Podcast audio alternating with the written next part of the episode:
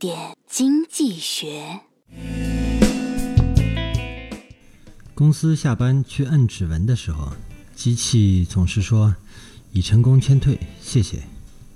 有一位程序员觉得这声音太冷冰冰了，就把它给改了。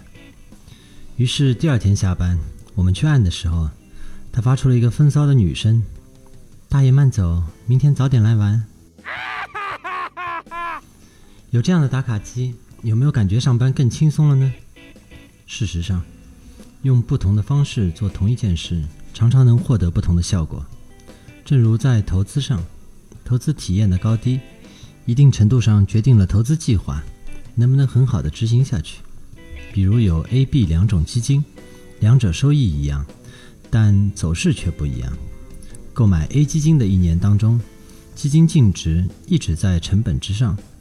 心里感觉啊挺好，至少没亏过。购买 B 基金的一年当中呢，基金净值波动很大，前两个月就出现亏损，而后面却出现较大的上涨。相比之下，A 基金的收益体验就会稳定很多，也会好很多，至少不会让投资者临时改变投资计划，更适合风险偏好较低的投资者。